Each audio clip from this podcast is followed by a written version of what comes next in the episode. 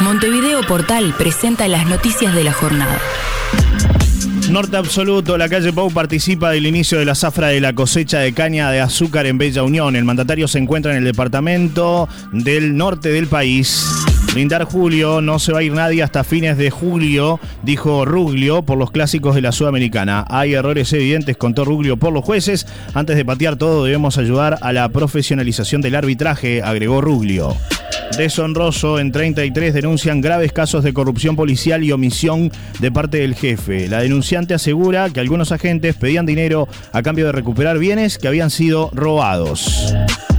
Preso de sus palabras, tras dicho sobre marcha de las tortas, piden renuncia del autor de la publicación. Guiño Guiño, Intendencia de Montevideo dará incentivos fiscales a empresas que crean puestos laborales. Fin de una época, Sebastián Abreu con su retiro se va el último jugador que compartió cancha con Maradona.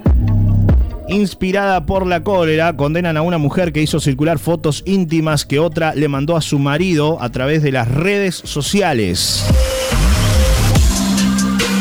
Mal viaje, Chile, pasajero se negó a usar mascarilla y se llevó dos rociadas de insultos y de alcohol se postula si hay que votar un próximo DT para después del Mundial, me voto a mí, afirmó Saralegui. Siempre sueño que estoy dirigiendo a la selección o a Peñarol. Siempre fue así desde el día que me fui de la selección, dijo Saralegui.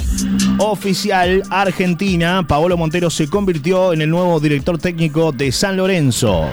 Tardó, tras 21 años en Brasil, un fotógrafo que perdió un ojo por disparo policial ganó la batalla legal un clásico, UTE enviará a la JUTEP la auditoría sobre gas Sayago y contratará al abogado Jorge Barrera. Estos son los temas más importantes del día de hoy que llegan a través de Montevideo Portal.